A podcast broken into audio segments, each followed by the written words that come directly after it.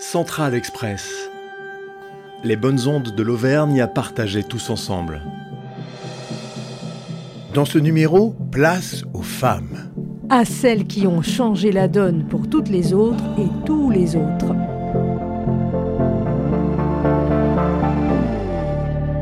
Certaines ont imaginé ici des lendemains plus égalitaires, plus équitables, plus justes, je ne sais pas comment vous dites-vous.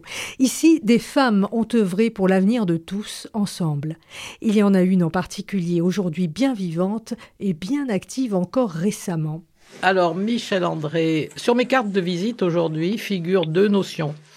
Sénatrice honoraire, ancienne ministre c'est un, petit raccourci euh, par rapport à un engagement politique de, longtemps. Oh, je pourrais toujours écrire femme de combat, ça fait partie de, moi depuis le premier moment où j'ai vu le jour dans mon, dans mon village, dans mon petit hameau de Boisse, dans les Combrailles. Michel André avait 15 ans quand le cantalien Georges Pompidou était au pouvoir et 27 quand Valéry Giscard d'Estaing, l'homme de Chamalières, s'est installé à l'Élysée. Mais elle, la fille de Saint-Jacques d'Ambure dans le Puy-de-Dôme, s'est engagée en politique, à gauche, sur cette terre dite de président. Et elle aussi, elle a fait son chemin. J'ai adhéré au Parti socialiste jeune et j'ai rencontré euh, et cheminé toute ma vie aux côtés de Michel Rocard, euh, qui a fait de moi une ministre euh, en 1988 lorsqu'il était le Premier ministre de François Mitterrand. parce que j'étais une militante engagée, parce que j'ai accompli mes classes en fait. Voilà, c'était c'était pas prévisible et pas prévu. Et lorsque j'ai adhéré au Parti socialiste, en toute simplicité, ça n'était pas avec l'idée de faire une carrière politique. Je voulais juste euh, être à côté avec les autres. Je, je, je suis quelqu'un qui aime travailler en groupe, en équipe et qui a euh, le, le, le, sens de la camaraderie profondément, comme je l'ai trouvé dans mon parti. Euh, et comme je l'ai vécu quand j'étais interne cette année avec des amis, des camarades de classe qui sont toujours mes amis aujourd'hui, euh, après 60 ans. Euh, voilà, donc euh, rien n'était prévu, mais je suis allé, à l'école de mon village à pied. C'était trois kilomètres dans la forêt, avec des galoches fabriquées par mon papa. C'était les meilleures chaussures qu'on pouvait trouver à l'époque. Elles étaient en bois pratique. Euh, et puis, à 40 ans, je suis arrivé au Conseil des ministres avec des escarpins vernis. J'étais un peu fier. J'étais un peu fier. Mais bon, c'est une histoire. C'est une histoire qui aujourd'hui est facile à raconter. Euh, je ne suis pas sûr qu'elle était dans le schéma. Par contre, j'avais un engagement professionnel et j'ai eu un, très fort engagement professionnel dans le domaine euh, de la santé, des affaires du social. J'ai dirigé un très bel établissement d'enfants handicapés auditifs ici à Clermont-Ferrand.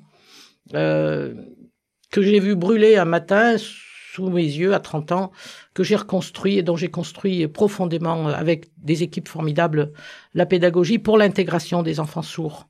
Je dois beaucoup à cet engagement professionnel et, aux relations que j'ai créées à ce moment-là avec le monde politique, qui était un monde d'hommes, faut être clair. Euh, à, à, à 25 ans, quand je suis arrivé au Parti socialiste, si nous étions 30 femmes avec une carte sur 3000 adhérents, ça devait être à peu près le bout du monde. Voilà. Une femme dans un monde d'hommes, ni la première ni la dernière à devoir faire sa place là où on ne l'attend pas. Michel André a été par exemple la première femme présidente de la commission des finances du Sénat, un poste prestigieux toujours réservé au groupe d'opposition. J'ai aimé beaucoup le Sénat, beaucoup. Euh, c'est un endroit où j'ai eu des responsabilités que j'ai pu exercer en toute liberté, bien que dans l'opposition, pratiquement tout le temps, mais avec des postes de responsabilité. J'ai été vice-présidente, j'ai terminé ma carrière comme présidente de la commission des finances, ce qui n'était jamais arrivé euh, au Sénat. Et, donc, euh, euh, il y avait quelque chose d'exemplaire à ouvrir les, les espaces et après à faire que d'autres femmes rejoignent, parce que c'est ça le plus difficile. Mais sans doute, nous y reviendrons.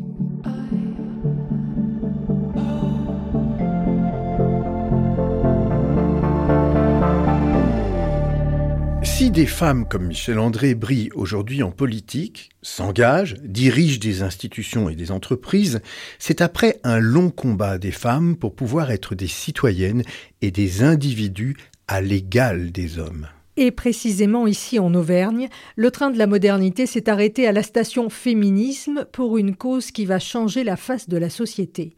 Alors Martine Brunswick, je suis surtout euh, répertoriée ou connue comme étant une ancienne déléguée régionale aux droits des femmes et à l'égalité. Dans son livre Quelle histoire pour un anniversaire, paru aux éditions Baudelaire, Martine Brunswick retrace les origines du féminisme. Pour raconter le féminisme, il faut s'arrêter sur le cas d'Hubertine Auclair. Hubertine Auclair, née en 1848 à Saint-Priest, dans Murat, morte à Paris en 1914, journaliste, écrivaine et militante féministe. Appartenance Ligue française pour le droit des femmes avec Victor Hugo comme président, Léon Richer et Maria de Rennes. Le monde dans lequel Hubertine Auclair est née, c'est-à-dire celui qui était régi par le Code civil de 1804, ne permettait pas aux femmes d'être des citoyennes à part entière, malgré tout ce qui avait été dit pendant la Révolution française. Ce qu'il faut garder en mémoire, c'est qu'en 1804, la femme mariée, elle passait de la tutelle de son père à celle de son mari. Elle perdait tous ses droits, c'est-à-dire qu'elle ne gérait même pas ses biens, le mari pouvait consulter le courrier, si elle était infidèle, elle était extrêmement réprimée, elle pouvait aller en maison de correction. Et on peut se souvenir de ce que disait euh, Alexandre Dumas fils, c'est te trompe, tu l'as. Euh, je veux dire, on ne faisait pas dans, le détail. Son rôle, c'était élever, éduquer les enfants, obéissance au mari. On se souvient du Code civil, la femme doit obéissance au mari et le mari la protection à son épouse. Dans la deuxième moitié du XIXe siècle, les choses n'avaient pas beaucoup avancé pour les femmes. Tout son combat, c'était le droit de vote des femmes et l'éligibilité. Cette auvergnate euh, va euh, faire des études, bien sûr, euh, dans des écoles religieuses. À l'époque, c'est là que les filles étaient dirigées. Et on sait qu'il y avait des matières limitées par rapport à celles des garçons, puisque les filles ne faisaient pas des maths, ne faisaient pas du grec, ne faisaient pas du latin. Et euh, elle était, elle avait un père très républicain et elle va, à la suite du décès de son père puis de sa mère, retrouver une tante sur Paris et elle veut être journaliste. Alors là, elle va rencontrer Victor Hugo, qui va lui faire rencontrer une autre dame très importante de l'époque, qui est Maria de Rème, qui, avec Léon Richet, euh, s'intéressait et essayait de faire évoluer les, droits des femmes. Et partant de là, Hubertine, qui était totalement en contradiction avec, euh, je dirais, ce code civil, allait dans les cérémonies de mariage avec les libres penseurs pour féliciter les mariés, mais aussi leur expliquer deux, trois choses sur le sujet. En particulier, c'est l'époque où elle va se déclarer féministe c'est la première fois qu'on entendra ce mot, féministe et féminisme. Et euh, ces mots n'avaient été que peu prononcés, euh, sinon pour être moqués par Alexandre Dumas fils. Et donc cette femme va essayer de faire entendre que la soumission aux hommes, ce n'était pas possible. Et pourtant, elle n'était pas hostile aux hommes. Elle estimait que la société devait être régie par les hommes et par les femmes. Et quand elle parlait droit, elle expliquait, elle disait, mais enfin, euh, je ne peux même pas avoir le contrôle de mon argent, vous, vous me demandez des impôts, qu'est-ce que vous en faites? Moi, ce que je constate, c'est que quand des hommes sont au chômage, ils gagnent plus que nous. Donc on était déjà sur les différences de salaire. Un homme, il gagne 8 francs et la femme 2. Et l'homme, au bout du deuxième jour, il est en mendicité, que la femme, elle gère son budget. Donc elle posait la question toute simple, est-ce que les hommes sont véritablement aptes à diriger tout seul euh, une nation? Donc là, elle était extrêmement claire. Elle agitait euh, le monde entier autour d'elle, c'est-à-dire les conseils généraux, les préfets, et surtout elle va dire, ben, à partir du moment où je ne vote pas, eh ben, je ne payerai pas mes impôts. Et elle va faire euh, donc là, avec 19 autres femmes, une espèce d'esclandre. Mais le problème était posé sur le fait que, eh ben oui, on ne pouvait pas demander des impôts aux personnes et en même temps leur interdire le droit de vote. Alors pour la petite histoire, 1848, euh, le vote est universel. Alors maintenant on voit, on rectifie un peu, on dit universel masculin, c'est formidable. Sauf que les femmes, euh, eh ben elle, elle ne votait pas. Elle n'avait pas les droits, elle n'avait pas de droits, et donc toute sa vie, elle va se battre en disant euh, mais alors euh, quand on vous dit que le vote il est pour tous les Français, alors euh, je suis pas française, et on lui disait ah ben non, français ça veut pas dire française, et c'est là qu'elle posait alors la question de vocabulaire, du vocabulaire, de, de la féminisation des noms, en disant mais quand on aura révisé le dictionnaire et qu'on l'aura euh, à la fois féminisé, chacun, à travers les mots, on verra l'égoïsme mâle et euh, ce sera un expressif rappel à l'ordre. Résumons Hubertine Auclair. Féminisation des mots, droit de vote pour les femmes, égalité des salaires, et tout cela avant même la Première Guerre mondiale. Des idées simples et logiques qu'il lui faudra clamer haut et fort, et parfois avec perte et fracas elle décide de faire des coups d'éclat, elle va aller, euh, quand il y a des élections dans les bureaux de vote, elle va renverser les urnes en disant elles sont illégales parce qu'il y a que des bulletins masculins. Enfin, elle va faire beaucoup de bruit. Euh, mais quand elle va mourir en 1914, malheureusement, les femmes n'auront pas encore le droit de vote. Mais les journaux, euh, notamment Le Figaro, qui après s'être moqué d'elle en disant euh, ah le vote des femmes et après ce que les bœufs voteront, changera totalement, comme on dit simplement, son fusil d'épaule en reconnaissant qu'elle avait bien posé le problème. Voilà, donc c'est une femme exceptionnelle qui a rayonné au niveau de, toute la France qui faisait des conférences et qui était euh, une combattante qui ne voulait rien lâcher et qui, effectivement, jusqu'au bout, euh, continuera son combat. Et il y a d'ailleurs un excellent ouvrage en 1908 qu'elle a publié sur le vote des femmes et qui rappelle l'intégralité de ses combats.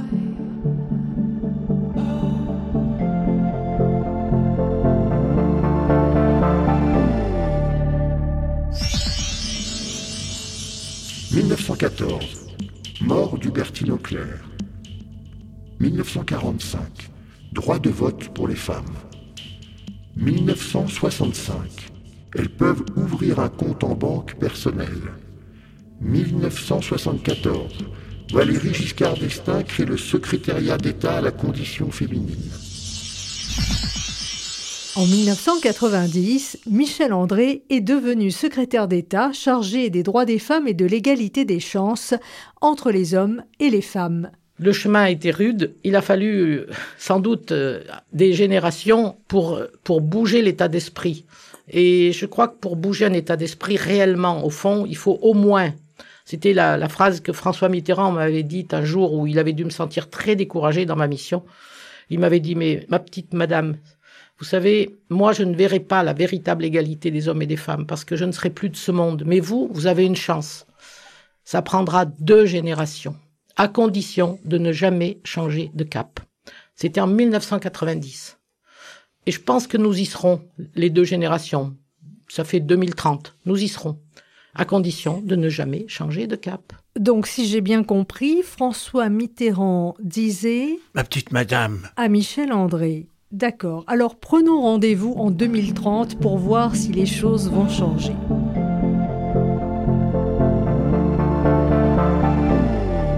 Pour l'instant, regardons un peu dans le rétroviseur. Il y a bien des femmes qui sont restées dans l'ombre malgré ce qu'on leur doit.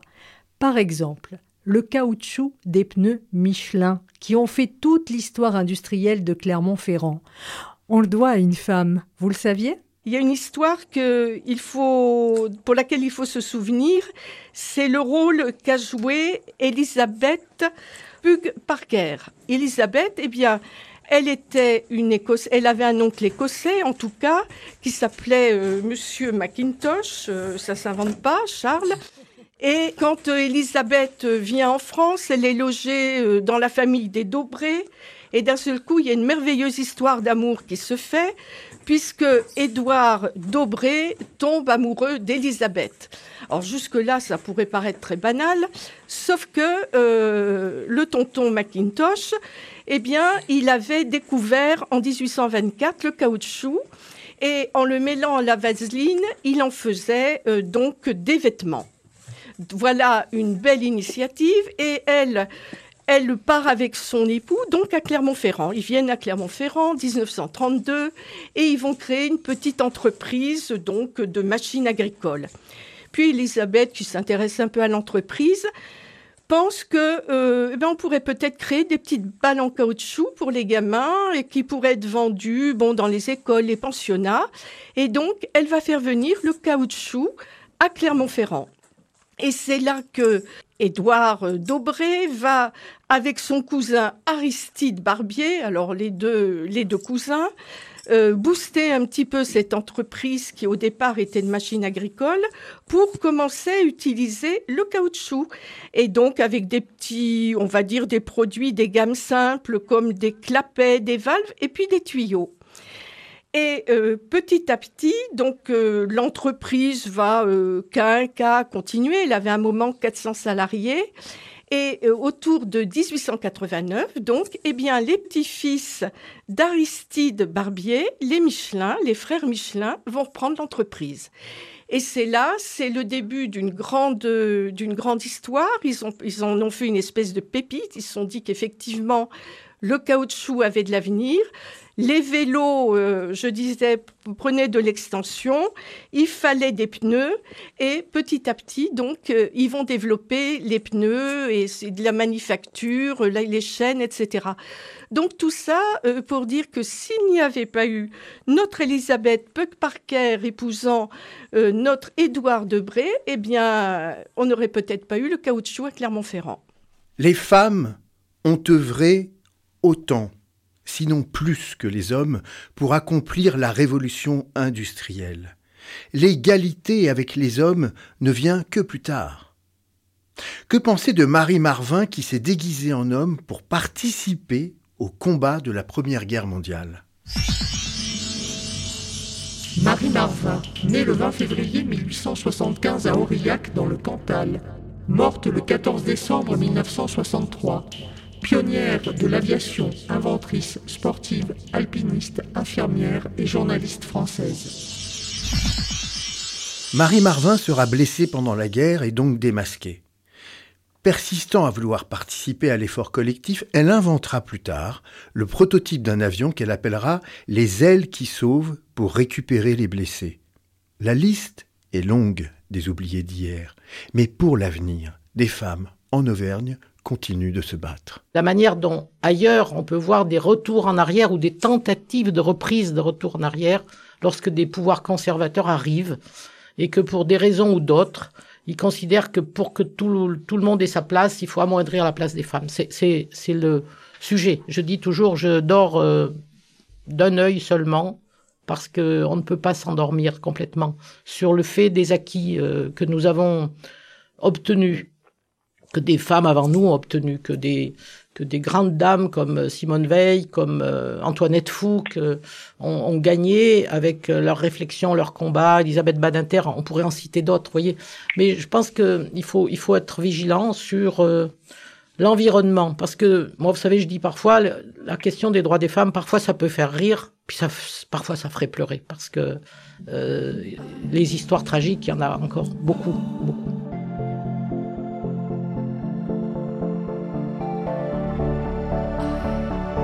Central Express, un podcast de Clermont-Ferrand Massif Central dans le cadre de la candidature pour la capitale européenne de la culture en 2028.